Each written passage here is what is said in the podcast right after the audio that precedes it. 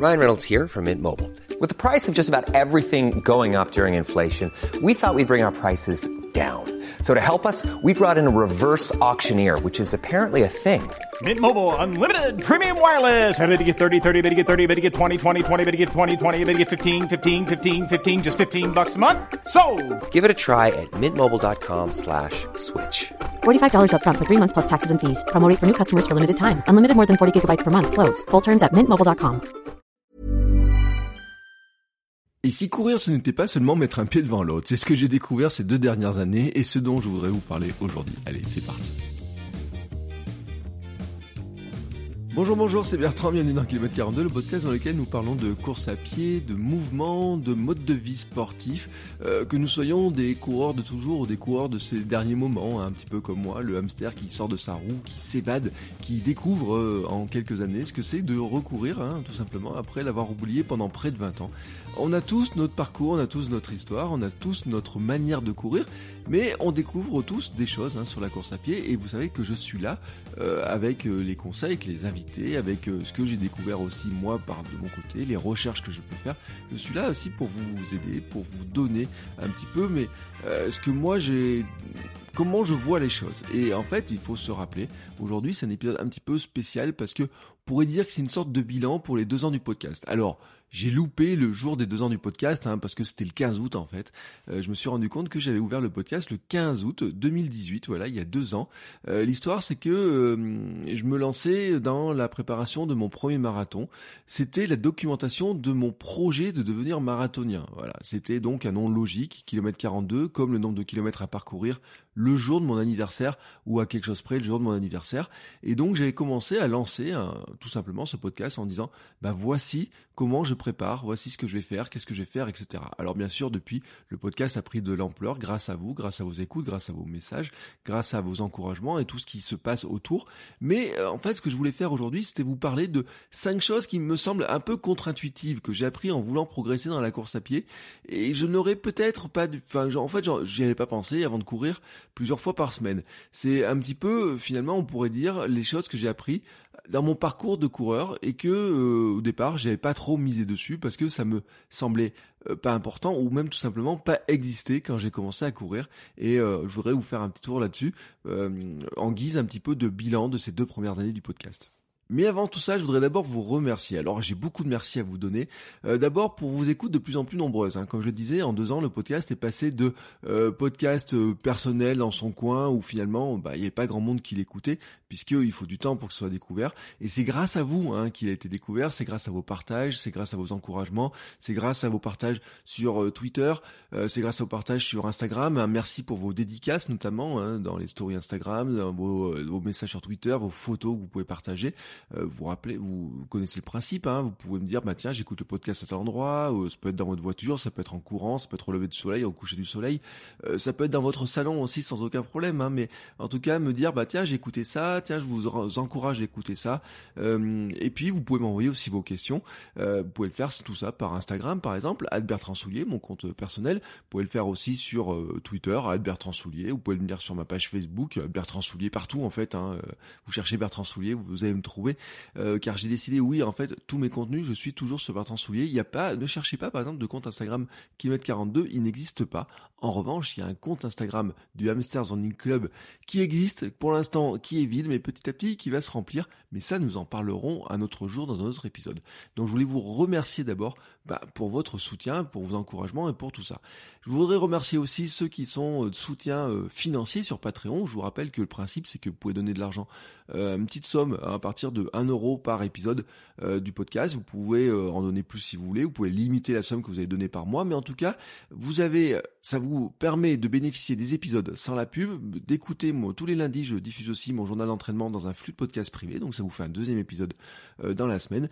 Et en fait, ça me permet moi de créer mon nouveau métier, de poursuivre ma transition. Hein, c'est ce que je disais, hein, le hamster quand il s'est évadé, euh, son but maintenant c'est, euh, j'ai jamais rêvé d'être assis dans un bureau, de travailler dans un bureau toute la journée. Quand j'étais gamin, mon, quand j'étais gamin, bah, comme vous peut-être, je rêvais de faire du sport, de courir, d'être plus libre, on pourrait dire par certains aspects.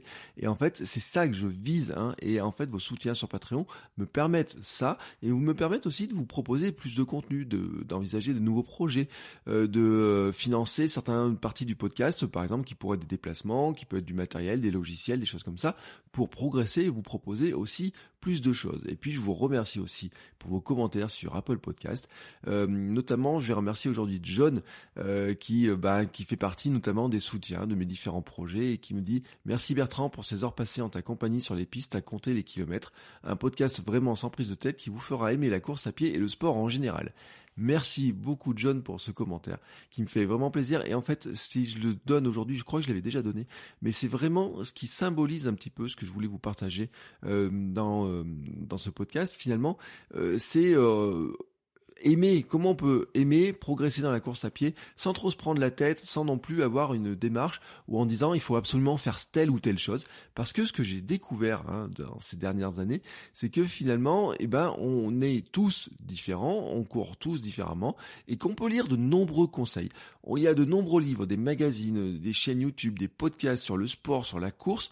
Euh, vous pouvez lire donc beaucoup, beaucoup, beaucoup de conseils, des avis de plein de sportifs, des gens qui ont fait 10 marathons, 20 marathons, qui ont fait des ultras, des gens qui courent vite, des gens qui courent doucement peut avoir énormément de conseils, certains même vont apparaître comme étant contraires, certains vont vous paraître un petit peu surprenants, certains vont être, vous dites, ah oui mais alors ça euh, je prends, ça je prends pas, et c'est vraiment le truc hein, qui est important, c'est que il y a un moment donné, il faut se faire aussi sa propre philosophie, de se dire bah tiens, voilà ce qui marche pour moi, voici ce qui est efficace pour moi, voici ce qui a bien marché pour moi, voici ce qui marche un petit peu moins, voici ce que je pourrais adapter, voici ce que je pourrais prendre chez certains, et puis il y a des fois, il y a des choses qu'on voit chez certaines personnes qu'on ne peut tout simplement pas adapter parce qu'ils ont leur passé, parce qu'ils ont euh, leur niveau à eux, parce qu'ils ont leur temps qu'ils ont, etc.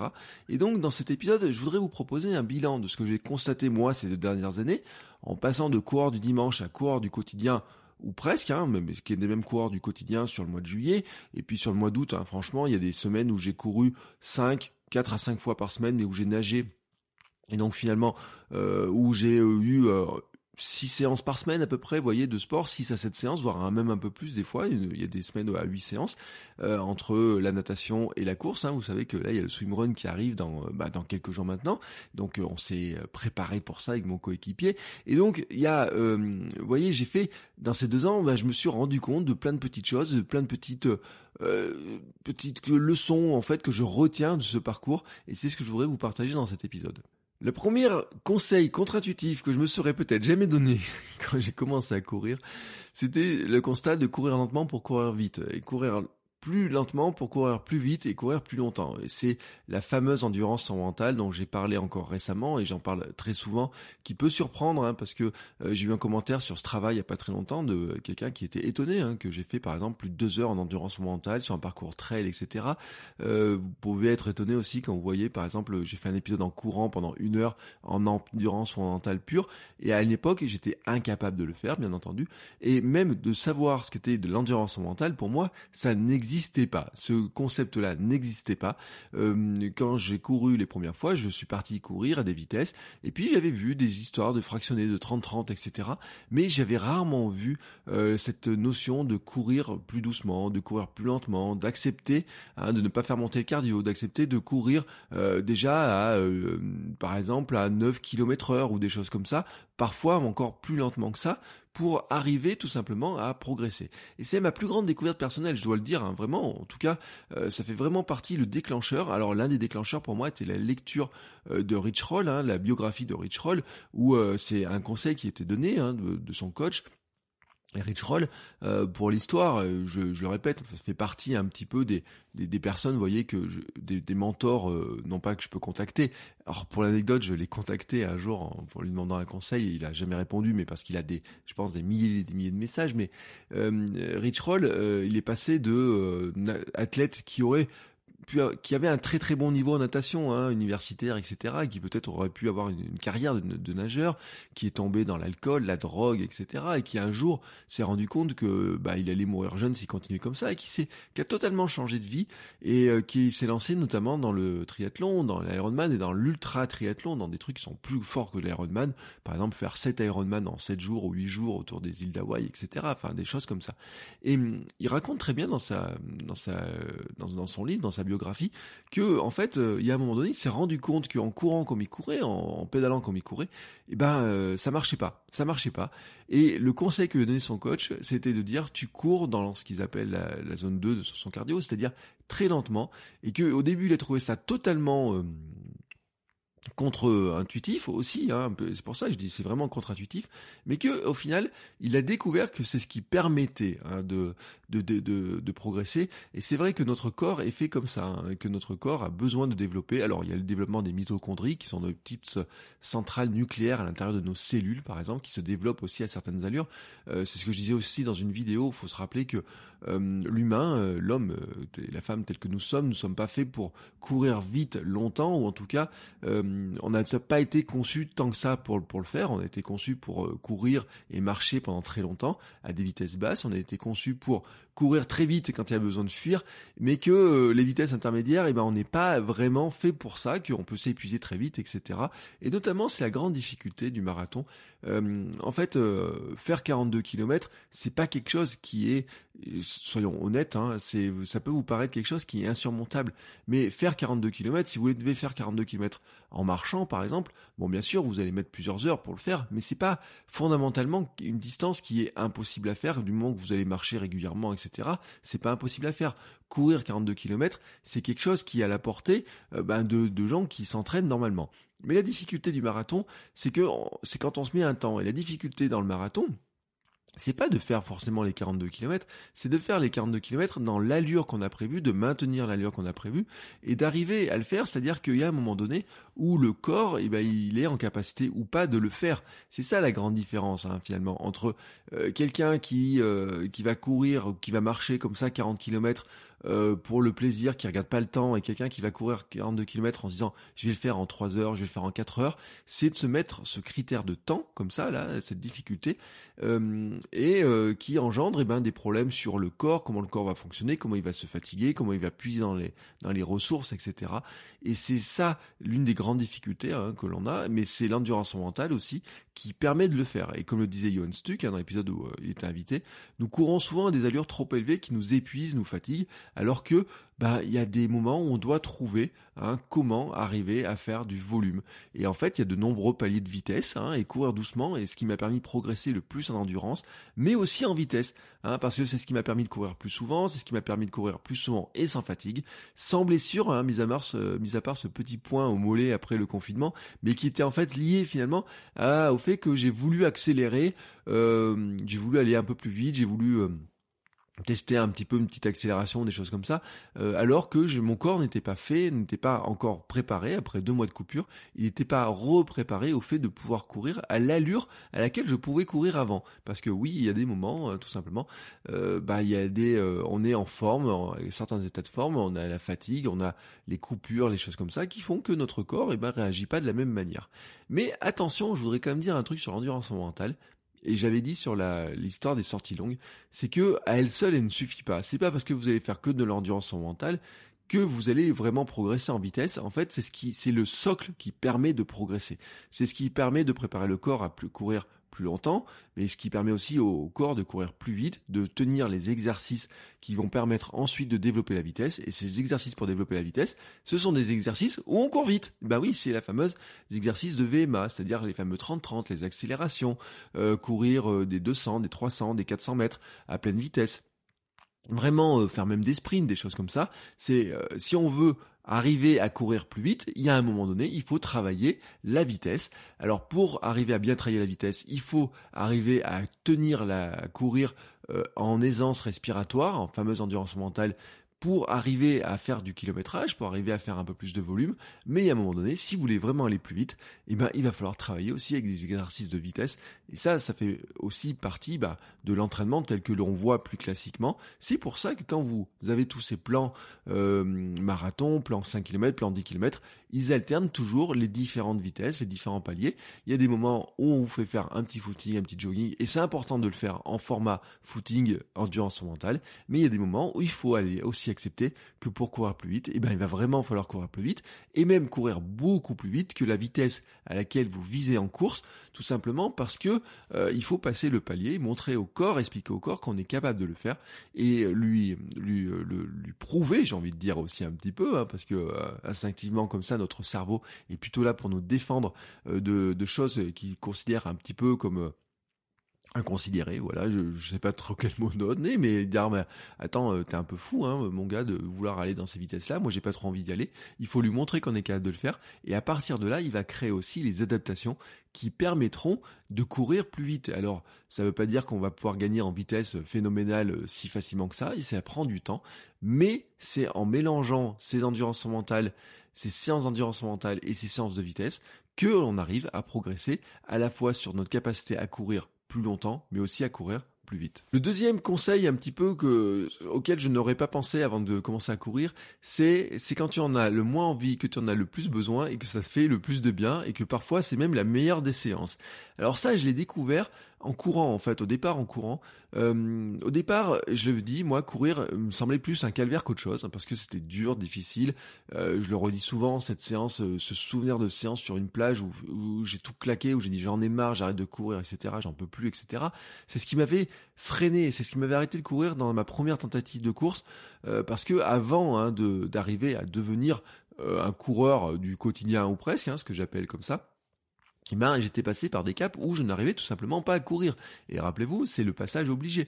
Euh, dans les discussions du Hamster Club, euh, tout le monde est passé par là. Et rappelez-vous euh, l'épisode avec Cécile Bertin, par exemple, qui le raconte très bien, mais Johan Stuck aussi qui le raconte très bien, que au départ, on part comme ça, et puis on se rend compte que au bout de 200 mètres, au bout de 300 mètres, on est juste pas bien. Et puis, euh, rappelez-vous aussi l'épisode avec Redouane, euh, Court Redouane Court, euh, et son projet de courir le marathon, etc. Où là, vraiment, on, on sait qu'il y a un moment donné, c'est très difficile, et qu'on a l'impression que courir est quelque chose de naturel, mais qu'en fait, c'est pas naturel. Et ce que j'ai découvert en courant, c'est que passer ce premier cap, euh, où finalement c'est vraiment un calvaire et qu'on commence à courir un petit peu, il y a des jours où on se dit bah c'est difficile, j'ai pas envie, il y a le mauvais temps, j'ai le pas de temps. Par exemple, moi, il y a des jours où je me dis, ouais, j'ai pas le temps, je dois travailler là-dessus, etc. et autres. Euh, il y a de la fatigue physique, il y a de la fatigue psychologique. On traîne des pieds pour y aller. Euh, c'est aussi, euh, rappelez-vous, j'avais fait un, épisode sur pourquoi je cours en club et pourquoi des fois ça motive parce qu'aller courir en club, euh, par exemple, il y a des séances des vendredis soirs à 18h30 où il neige presque, où il fait très froid, il pleut, des choses comme ça. S'il y avait pas le groupe, s'il y avait pas les autres personnes du groupe, s'il y avait pas le petit club d'entraînement, franchement, il y a des jours où on n'irait pas. Mais en fait, la découverte que j'ai fait, c'est que c'est ces séances-là qui sont souvent les plus bénéfiques. Parce que au bout de 10 minutes finalement, on se remercie d'y être allé, on se dit waouh, finalement, j'ai bien fait d'y être allé, ça dégage la tête. Et curieusement, j'ai découvert que moi, c'était même ces séances qui s'avéraient les plus bénéfiques. Et pas seulement sur le plan mental de dégager la tête, mais aussi sur le plan euh, physique. Et je me suis rendu compte qu'il y a des séances sur lesquelles il y a des jours où j'avais pas envie d'y aller.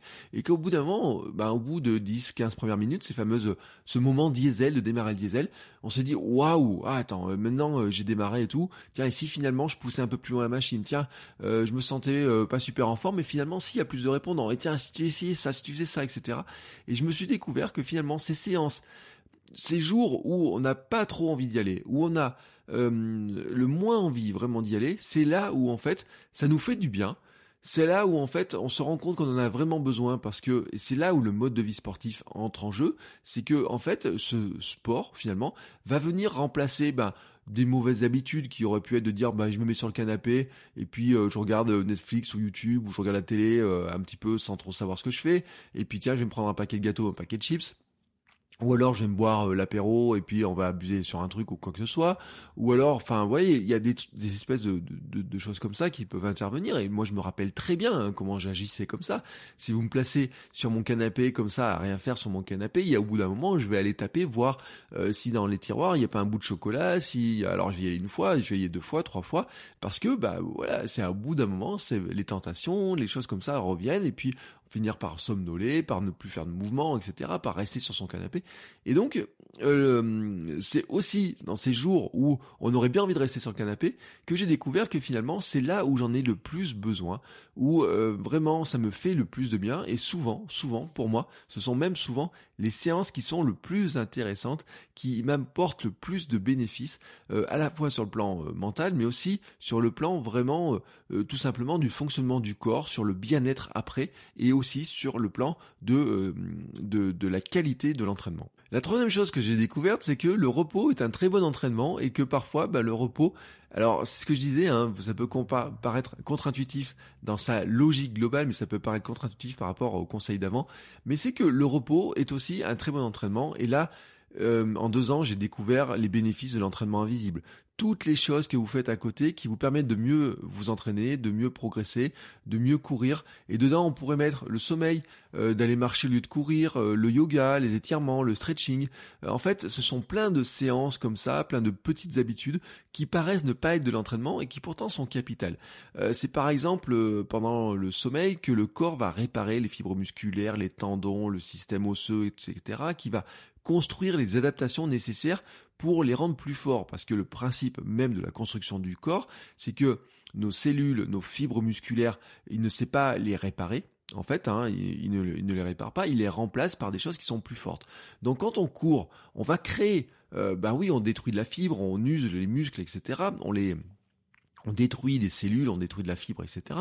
Mais en fait, ce qui va se passer, c'est que le corps, lui, va reconstruire et il va dire, bah tiens, on m'a demandé un effort qui était important, je vais faire en sorte que la prochaine fois que l'effort important euh, va avoir lieu, le corps, moi, en tant que corps, je puisse tout simplement le supporter et donc je vais reconstruire plus fort. Euh, je vais reconstruire aussi euh, plus souple, je vais reconstruire un petit peu différemment pour arriver à supporter ce que bah, finalement je me demande. Hein. Je vais dire je me demande, je me vois en sens global. Et donc ça c'est un point qui est extrêmement important, c'est que ces adaptations là, elles se font pas pendant qu'on court en fait. Hein. L'adaptation, et on peut revenir sur les notions de stress mécanique, le principe global c'est que pendant qu'on court, l'entraînement permet de dire je vais faire telle ou telle chose qui sont difficiles, le corps lui va réagir en disant bon bah il y a eu de la casse, hein, il y a eu de la casse, sur les courses il y a de la casse, sur les entraînements il y a de la casse, je vais arriver, je vais les reconstruire de manière plus forte, plus souple, euh, plus adaptée à l'effort qu'on m'a demandé. Et en fait, ça, c'est un point important. Mais il y a aussi un autre point important, c'est que c'est aussi le repos qui peut éviter la lassitude parfois. C'est le repos qui va permettre aussi d'éviter euh, la surfatigue. C'est ce qui va permettre de se projeter sur un nouvel objectif. Euh, une discussion qu'il y a eu l'autre jour, par exemple, euh, c'était sur est-ce qu'il faut faire une pause après le marathon? Rappelez-vous que moi, après mon marathon, j'ai fait une pause, euh, j'ai pas couru pendant euh, presque, on va dire 15 jours, 3 semaines où j'ai fait une séance par-ci, j'étais allé marcher, etc. Mais ce qui permettait aussi de dire, bah derrière, je suis capable de repartir sur d'autres choses. Alors bien entendu, il y a des limites, euh, c'est-à-dire que euh, ce que j'avais appris après le marathon, c'est que j'avais oublié de fixer un nouvel objectif après mon marathon, et qu'en ne fixant pas un nouvel objectif, finalement, j'étais tombé dans une zone qui était un petit peu la zone de non-entraînement, en disant, bah tiens, je vais courir, mais un peu euh, pour le plaisir d'aller courir mécaniquement, etc. Mais euh, j'étais content de retrouver le club et autres, mais quand on faisait des séances de VMF et tourner autour de la piste à fond, bah je me voyais pas trop pourquoi je devais le faire parce que j'avais pas d'objectif kilométrique, j'ai pas d'objectif de course, j'ai pas d'objectif euh, en disant je vais faire un trail, je vais faire un 5 km, un 10 km, j'avais pas d'objectif de progrès. Hein, J'avais un petit peu réussi mon truc en disant bah maintenant je suis marathonien, on va pouvoir attendre. En fait vraiment et c'est ce que j'ai appris, mais là je le c'est pas contre-intuitif, c'est-à-dire que ça me semble logique maintenant hein, de, le voir comme ça, c'est que euh, il faut placer le repos comme étant quelque chose qui permet hein, de progresser, mais qui permet aussi de se dire bon maintenant je vais réfléchir à ce que je vais faire ensuite, je vais programmer la suite de mes séances, la suite de ma saison, ce que je vais faire ensuite, les autres courses, etc. Et euh, c'est ce qui me permet cette période euh, d'alternance entre des efforts importants et des périodes de repos, ben d'aussi, tout simplement, de se projeter sur de nouvelles choses qui, à un moment donné, tout simplement, nous semblent pas possibles parce que si on est fatigué physiquement et psychologiquement, on n'arrive pas à se projeter sur une nouvelle course. Et c'est pour ça que c'est important d'avoir le corps frais et l'esprit frais. Et ça, c'est le repos qui permet de le faire. Et le repos, bah, finalement, c'est un très bon entraînement et moi, je leur dis, hein, le sommeil, dormir plus, euh, mais aussi euh, j'introduis des, de la sieste. Hein. Moi, je peux, comme je travaille à la maison, et eh ben, je peux faire la sieste. Je me mets pratiquement la sieste un petit peu, une petite séance de sieste tous les jours, etc. Et ça fait énormément de bien.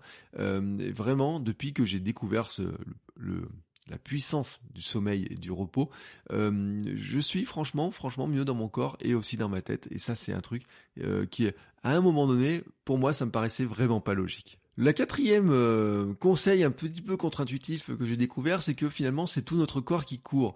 Pour moi, dans mon esprit, au début, quand j'ai, et peut-être dans votre esprit aussi quand vous avez commencé à courir, on se dit c'est les jambes qui travaillent, hein. c'est mettre un pied devant l'autre, de recommencer. On va recommencer des milliers et des milliers de fois quand on court un marathon, on va recommencer euh, euh, des milliers de fois euh, encore plus quand on fait de l'ultra, etc. L'autre jour j'avais vu le chiffre de combien de fois on pose le pied quand on court un marathon, mais ça chiffre en, dizaines de milliers de fois sur une course de marathon. C'est si on fait un 5 km, si on fait un 10 km, c'est des milliers de fois aussi. Donc c'est, on se dit bah voilà l'essentiel, hein, c'est que les jambes elles avancent, elles posent, mettre un pied devant l'autre et recommencer. Vous savez, c'est la fameuse comptine des scouts et euh, je ne sais pas de toutes les colonies euh, qu'on peut faire. Moi, j'ai pas été scout, mais j'étais en colonie. Euh, la meilleure façon de marcher, c'est de mettre un pied devant l'autre et de recommencer. Oui, ça c'est la logique, sauf que bien entendu, il y a d'autres choses qui rentrent en tête. Alors, il y a bien sûr le côté la tête, le mental. comment est-ce qu'on est capable de se dire oui, je pars. Hein. Alors là euh, l'épisode avec Stéphane par exemple de comment on s'aligne sur un ultra de 112 km. J'ai d'autres invités, on va aller sur des distances qui sont encore plus importantes euh, et sur des, choses qui sont encore plus importantes euh, que j'ai en tête, hein, qui, qui ont accepté. Donc on va, ça va finir dans les épisodes qui qui vont venir ensuite. Donc là il y a le, le côté tête, hein, bien sûr, qui avance. Qu'est-ce qui se passe? Rappelez-vous l'épisode de Cécile Bertin hein, quand elle dit qu'est-ce qui se passe à un moment donné où où la tête qui fait avancer, qui fait pas avancer, qui d'un coup il y a les euphories, les choses comme ça. Euh, mais après, il y a aussi euh, la tête, à limite, j'ai envie de dire, ça paraît logique. Mais il y a d'autres choses.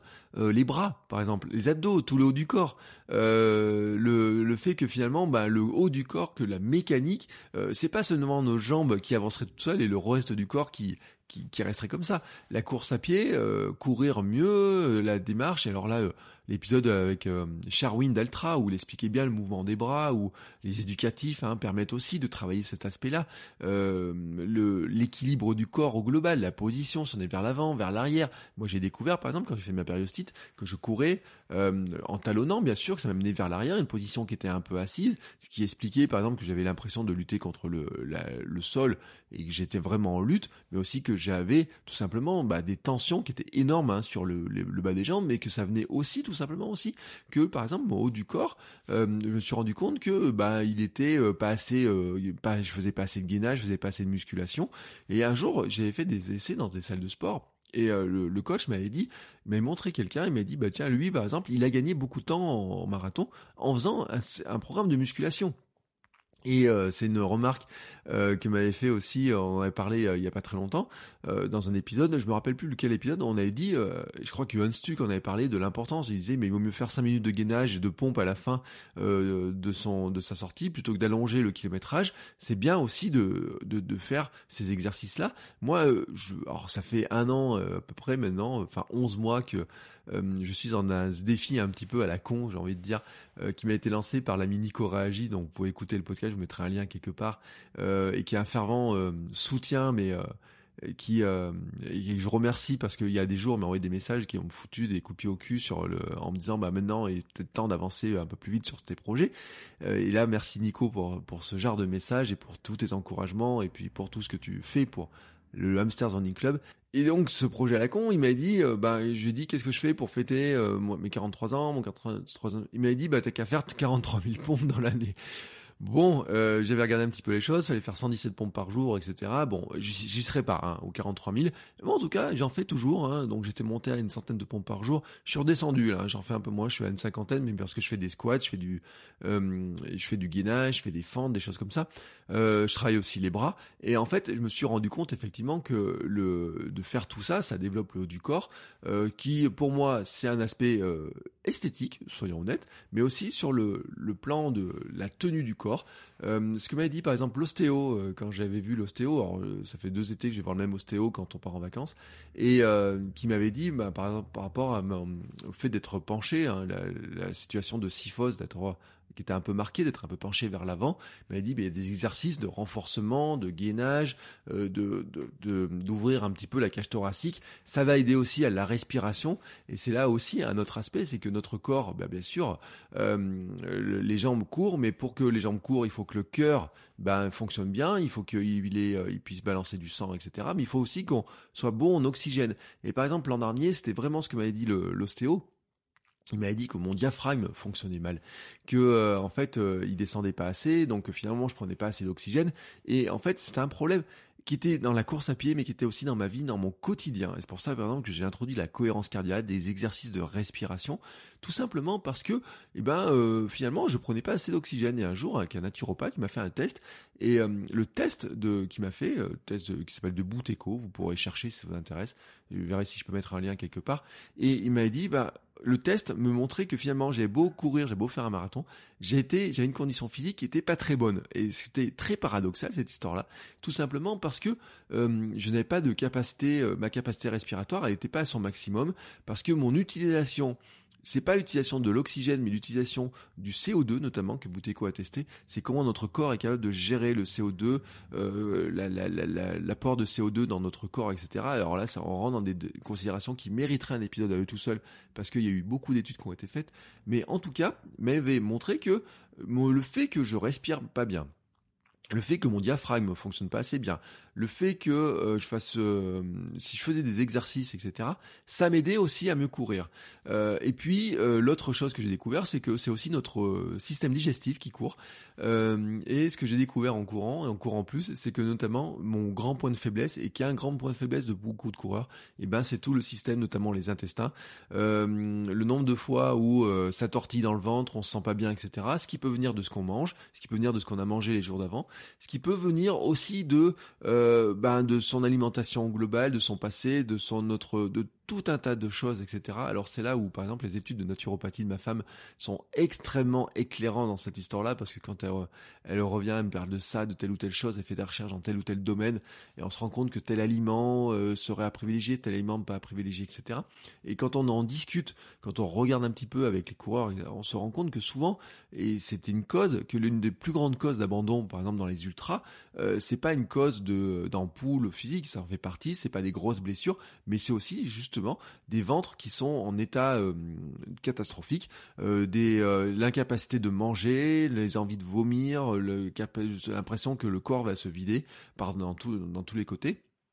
Et que ça fait partie en fait vraiment que l'entraînement, la capacité à manger et j'avais lu un livre alors je crois que c'est le c'est le livre sur de mon mon canapé à la course à peur du monde de Yvan, alors j'ai perdu son nom, euh, mais je vous remettrai le lien où je crois qu'il parle de ça euh, sur la capacité, par exemple, à courir. Euh, et je l'ai vu il y a pas très longtemps aussi sur de l'entraînement de l'ultra, courir quand on mangeait, quand on court, courir, être capable de courir avec le ventre un peu plus plein, un peu plus rempli. ça fait partie aussi de l'entraînement, par exemple, de choses comme ça. Et je l'ai lu aussi, oui, dans un livre aussi où c'était expliqué, par exemple, qu'il s'était entraîné, la personne s'était entraînée à courir le ventre plein en disant bah, si on fait un ultra et qu'il y a une pause euh, avec euh, des pâtes ou je sais pas quoi ou de la soupe, euh, ben derrière il faut être capable de recourir derrière et c'est pas si simple que ça. Et donc tous ces éléments-là, en fait, euh, montrent que euh, la course à pied, le sport dans son ensemble, c'est pas seulement le fonctionnement et dans notre cas des jambes qui doivent avancer, c'est tout notre corps qui permet aux jambes, hein, tout simplement d'avancer, que le fait d'être, euh, de faire du gainage, de la musculation aide le corps et de la position, va alléger aussi, par exemple, la pression qui va se mettre sur les jambes, que s'entraîner à courir avec le ventre un peu plus plein, ça, ça marche. la fameuse, le livre dont je vous parlais là du sur le marathon des sables, Il explique aussi que certains concurrents s'entraînent par exemple euh, à se retenir de faire pipi parce que sinon ils seraient obligés d'aller euh, faire pipi trop souvent parce qu'ils sont il y a beau ils sont obligés de boire beaucoup parce que il fait très chaud dans, le désert. Enfin, il y a toute une gestion, il y a tout un tas de, choses en fait qui montrent que ben, les jambes c'est une chose, mais que tout l'ensemble du corps participe. Et bien entendu, il y a le côté mental, psychologique, etc. Et notamment, on va parler avec euh, j'ai invité une personne notamment sur les apports par exemple de la méditation. une question qu'il y a dans le Hamster Running Club qui a été posée il y a, pas il y a quelques heures même euh, là-dessus c'était de dire, et moi c'était le truc qui me semblait insurmontable d'ailleurs, c'est de dire mais qu'est-ce qui se passe dans la tête quand on part courir euh, 4 heures un marathon, mais qui on pourrait poser un, ultra euh, et c'est ce que je vais faire, des ultra-marathoniens, des, des coureurs d'ultra, des grandes, grandes distances. Qu'est-ce qui se passe quand on va courir, euh, quand on part pour courir pour 3 euh, jours, 4 jours, quand on se lance dans des courses qui durent même des fois beaucoup plus longtemps que ça, parce que certains se lancent dans des défis euh, de 800, 900 km, et qu'est-ce qui se passe dans ces moments-là, et qu'est-ce qui se passe dans la tête. Et donc ça fait partie, moi pour moi, vraiment le, la, la, la, découverte hein, de, de, de, ce fonctionnement global du corps vient aussi en grande partie finalement de ce que je demande à mon corps quand je veux aller courir.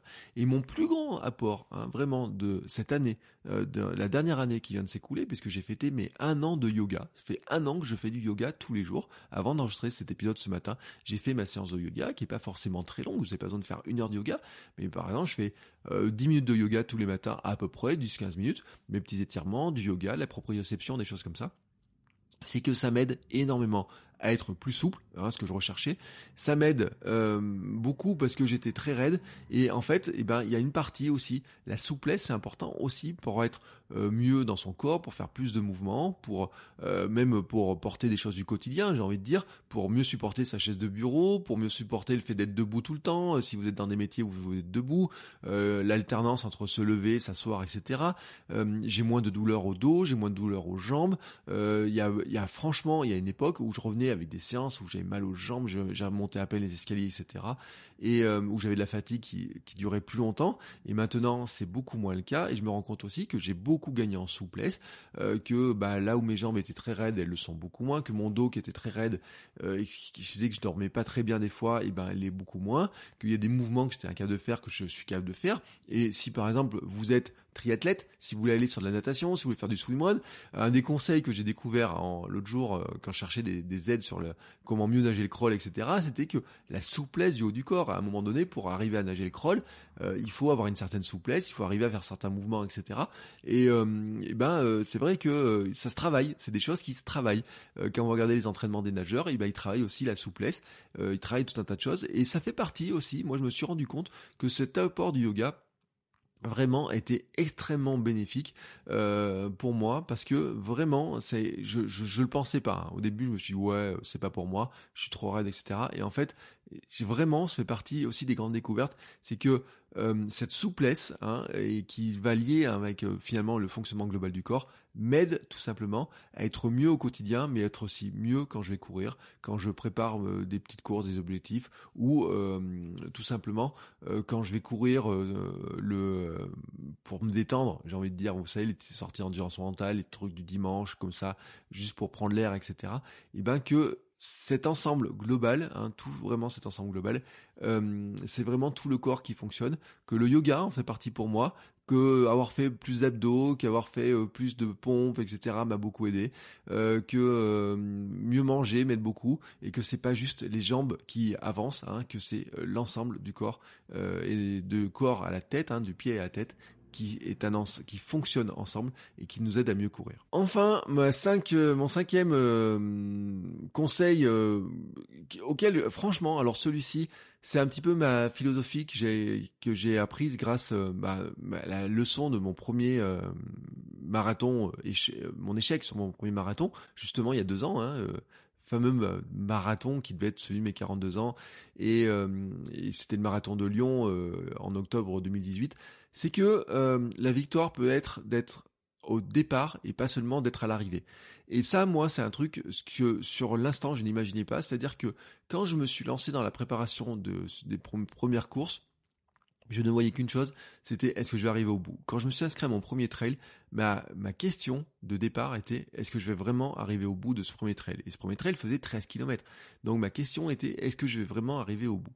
Et sur le marathon de Lyon, quand j'ai préparé le marathon de Lyon, j'étais focalisé sur qu'est-ce qui va se passer quand je vais arriver au bout, euh, comment ça va faire, etc. Et en fait, j'ai découvert, euh, notamment par ce marathon, mais j'ai découvert ensuite euh, par plein de choses, euh, la première la première grande victoire parfois c'est d'être au départ de la course que l'on vise.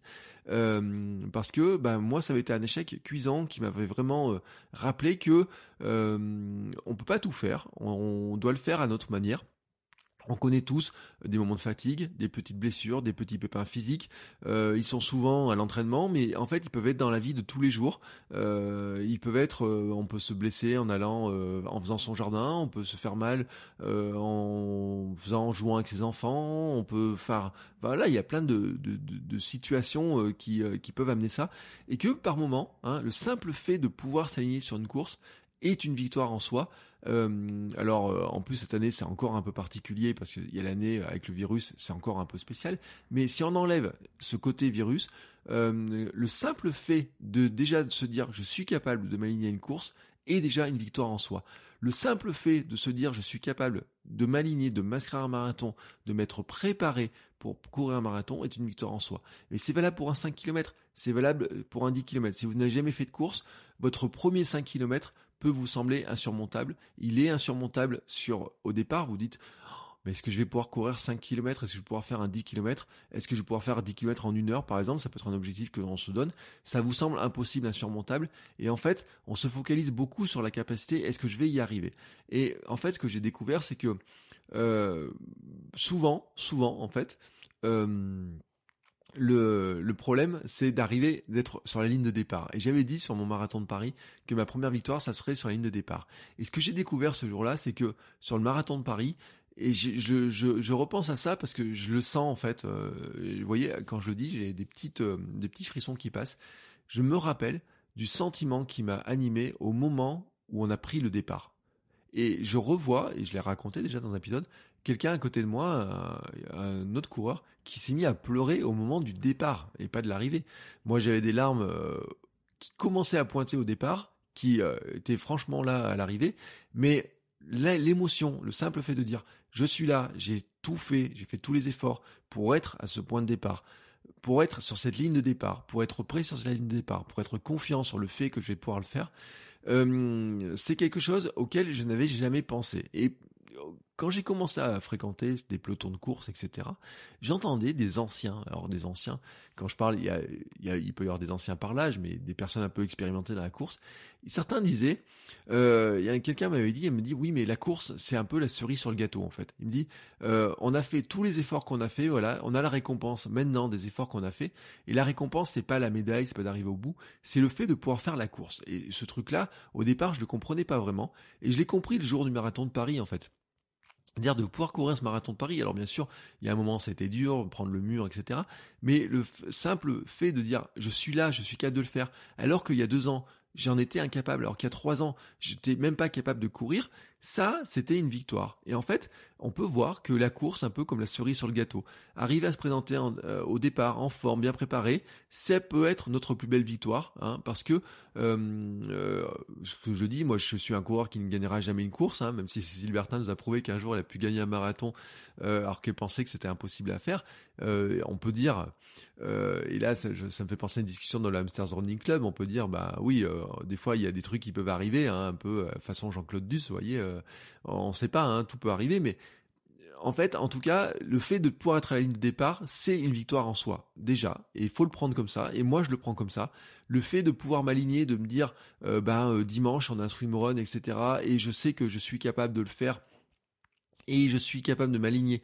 J'ai le, j'ai envie de dire le courage, parce que c'était le courage de dire je suis, j'ai le courage de m'inscrire à la course qui me semble insurmontable à faire. Quand j'avais dit par exemple sur le marathon de bon, m'inscrire en marathon, ça me semblait impossible de le faire. Rappelez euh, et Redouane, hein, l'épisode avec euh, avec Redouane de cours Redouane court, euh, qui le truc qui semble impossible à faire pour lui avec euh, de, son point de départ à lui. Je vous renvoie sur cet épisode-là. le simple fait de dire je suis sur la ligne de départ j'ai fait tous les préparatifs, j'arrive en forme, je suis pas blessé, je suis capable de courir, etc. C'est pour moi aussi une grande victoire. Et ça, c'est un truc auquel je n'avais jamais pensé avant. Et c'est là que j'ai compris ce que je dis vraiment dans les anciens. Euh, et je pense à des discussions que j'avais eues au club, etc. Ils me disaient, ah, la préparation marathon, euh, dans le marathon, ce que je préfère, c'est la préparation. Ça me semblait un truc qui me semblait vraiment improbable dans cette histoire-là. Mais on pourrait le dire par rapport au semi-marathon, on pourrait le dire par rapport au trail, etc. Mais en fait, euh, je l'ai compris au fur et à mesure des préparations, j'ai compris au fur et à mesure des entraînements, de mes séances du, euh, au mois de juillet où j'ai couvert tous les jours, etc., que le, le fait de pouvoir s'entraîner, le fait de pouvoir le faire, c'est euh, de pouvoir se dire je suis capable de à ces courses, de m'aligner sur une départ, d'accrocher le dossard, le simple fait de dire je suis capable de le faire est aussi en soi une victoire. Et bien sûr, euh, ça n'enlève pas le fait d'arriver au bout, ça n'enlève pas d'arriver au bout en disant tiens j'ai fait mon temps, etc. Mais il peut se passer plein de choses dans une course. On peut par exemple euh, avoir une course dont le temps ne nous plaît pas, hein, euh, on peut ne pas être satisfait du temps, on peut dire ah ben je suis pas satisfait de mon temps, etc. Et que pourtant c'était une belle course parce que le simple fait de l'avoir fait déjà, c'était quelque chose qui nous semblait pas possible. L'an dernier j'ai un souvenir d'une course qui m'avait paru difficile, qui était compliquée, qui était dans cette zone-là, là, du début septembre, vous voyez, dans ces zones-là, et qui, à l'arrivée, j'étais arrivé déçu, et puis finalement, euh, quand j'ai regardé le truc, je me dis, ouais, mais t'as pas été déçu parce que finalement tu l'as fait avec euh, c'était ma première course avec des five fingers euh, ou ma deuxième course première ou deuxième course avec les five fingers. J'avais été déçu par certains aspects de ma course des choses comme ça. Je me dis voilà là, là ça je le ferai pas ça je le ferai pas etc et pourtant quand je le regarde le simple fait d'avoir me dire bah tiens là aujourd'hui tu es capable d'aller faire une course de faire ça d'aller courir à tel endroit de faire d'envisager de pouvoir le faire à telle ou telle vitesse c'était déjà pour moi en fait une victoire. Et en fait je le prends vraiment comme ça. C'est-à-dire que quand on est dans ces préparations, et quand on est dans ces préparations, quand on est un hamster, hein, vraiment, vous voyez l'image du hamster, je me rappelle, euh, moi le hamster que j'étais de 105 kilos, le simple fait de me dire, samedi, dimanche, tu t'alignes à une course, tu vas accrocher un dossard, tu vas être, tu t'es préparé pour ça, tu es capable de courir, tu été capable de courir une fois par semaine, deux fois par semaine, trois fois, quatre fois par semaine, tu étais capable de faire telle ou telle chose, déjà en soi, pour moi, c'est une victoire. Et je leur dis, hein, c'est un truc qui me semblait contre-intuitif au départ, mais la victoire peut être d'être déjà au départ. Et c'est pas seulement l'arrivée, de regarder l'arrivée en se disant je l'ai fait, mais c'est aussi de dire j'ai fait la préparation et j'arrive ici sans embûche, euh, en forme, je suis capable de le faire. Et pour moi, c'était quelque chose qui me semblait pas vraiment logique au départ. Donc je vous rappelle un petit peu hein, ce que j'ai dit dans cet épisode, les, euh, pour refaire un bilan, parce que finalement je me suis un petit peu étalé. Un, courir lentement pour courir plus vite, l'endurance mentale. Deux, euh, bah, c'est quand on en a le moins envie, quand on en a le plus besoin et que parfois ça fait le plus de bien et que ce sont même souvent les meilleures séances. Le repos est un très bon entraînement. On ne court pas seulement avec nos jambes, mais avec notre corps entier, et ça va de, des pieds jusqu'à la tête, en passant par tous les organes internes que nous avons dans notre corps. Et euh, le cinquième, c'est que ben oui, la victoire peut être au départ peut être d'être au départ et pas seulement euh, de regarder la victoire comme de finir la course, mais euh, de regarder aussi le fait d'être capable d'être au départ et d'être capable au départ sans se blesser, sans encombre, etc. C'est pour moi aussi fait partie des victoires et ça me semblait totalement contre-intuitif. Vous en avez probablement d'autres, hein. vous en avez probablement d'autres, et c'est ça qui m'intéresserait, c'est que vous pouvez m'envoyer un petit message, vous pouvez me dire, bah tiens, moi j'ai découvert telle ou telle chose, moi il y avait des choses, euh, quand je me suis mis à courir, je pensais pas que ça marchait comme ça, etc., j'ai découvert ça, donc n'hésitez pas à venir m'en parler, à m'ajouter des choses dans la liste, vous pouvez venir par exemple dans le Hamsters Running Club, hein, c'est la, la communauté que nous sommes en train de monter, je vous mets un lien dans les notes de, euh, dans les notes de l'épisode. Je suis pas encore certain que si vous cherchez sur Google Hamsters Running Club, vous tombiez dessus, mais en fait, il y a son propre nom de domaine. Hein. c'est euh, vous faites membre.hamstersrunning.club et vous allez tomber dessus. Il y a une page d'accueil, vous pouvez vous inscrire. Dedans, on discute on est à l'abri des discussions, des groupes Facebook où il y a des fois des mauvaises ambiances, on est à l'abri des réseaux sociaux qui viennent choper nos données pour en faire on ne sait quoi. Il n'y a pas de pub à l'intérieur, il n'y a pas de, euh, récupération de données personnelles, de surveillance, de, tout un tas de choses, de traçage, etc. Il n'y a que des discussions, que des gens passionnés qui ont envie euh, vraiment de venir discuter. Et on aborde tout un tas de sujets, on s'encourage. Il y a eu des sujets sur comment on s'entraîne, sur les montres, sur plein, plein, plein, plein, plein de choses comme ça. Euh, et euh, aussi beaucoup de questions bah, sur finalement, et c'est ça qui pour moi qui est extrêmement important, c'est que la puissance de la communauté, c'est de dire on est tous ensemble, on s'encourage tous ensemble, mais on est chacun aussi avec notre parcours. Nous sommes tous différents, nous courons tous à notre manière, avec nos objectifs, notre histoire. Euh, il y en a certains qui débutent, il y en a certains qui ont fait des grandes courses, il y en a certains qui ont fait euh, de l'ultra, il y en a certains qui visent de l'ultra, il y en a certains qui courent une fois par semaine, il y en a certains qui font du vélo, il y en a certains qui nagent, il y en a qui font un peu de tout, un peu de tout, mais qu'en fait, on a chacun notre pratique individuelle qui a une grande individualisation qui est importante là-dedans, mais que la force du collectif, la force de la discussion, c'est que chacun avec son expérience peut amener un petit bout d'éléments qui va permettre aux uns et aux autres de progresser et que c'est la discussion, ce sont les échanges, les partages autour de tout ça qui nous permettent de progresser tous ensemble et de c'est aussi hein, l'esprit de ce podcast, c'est de vous partager moi des conseils que je peux euh, avoir glanés euh, dans ma pratique, les recherches que je peux faire, euh, les livres que je peux lire, mais aussi d'aller, et vous allez voir dans les semaines qui viennent avec des invités, d'aller glaner auprès des invités des conseils que eux aussi ont euh, appris au fur et à mesure avec leur passé, leur parcours, avec ce qu'ils ont fait comme entraînement, ce qu'ils ont fait comme course, ce qu'ils ont appris parfois dans leurs études pour certains, parfois dans leur métier qu'ils font actuellement, parfois dans les courses qu'ils ont pu faire, dans les essais qu'ils ont pu faire. On a chacun notre manière de courir, on a chacun notre manière de voir les choses, mais en s'entraidant comme ça, euh, à la fois par le podcast, à la fois par la communauté, et ben on arrive tous à progresser. Et voilà, donc c'est pour ça, si vous avez des conseils complémentaires, n'hésitez pas, vous pouvez m'envoyer un petit message, vous pouvez venir aussi dans l'Amsterdam Zone Japon, vous inscrire, partager tout ça, et en tout cas, on vous accueille les bras ouverts pour discuter de tout ça et partager. Et bien sûr, on se retrouve la semaine prochaine pour un nouvel épisode. Ciao ciao les sportifs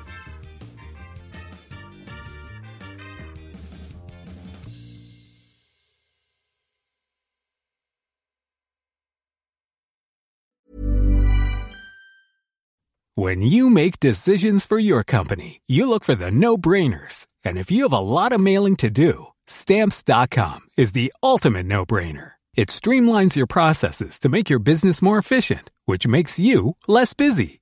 Mail checks, invoices, legal documents, and everything you need to keep your business running with stamps.com. Seamlessly connect with every major marketplace and shopping cart Schedule package pickups and see your cheapest and fastest shipping options from different carriers. With rates up to 89% off USPS and UPS rates. And with the Stamps.com mobile app, you can take care of mailing and shipping wherever you are. Make the same no-brainer decision as over 1 million other businesses with Stamps.com. Sign up with Code PROGRAM for a four-week trial, plus free postage and a free digital scale. No long-term commitments or contracts.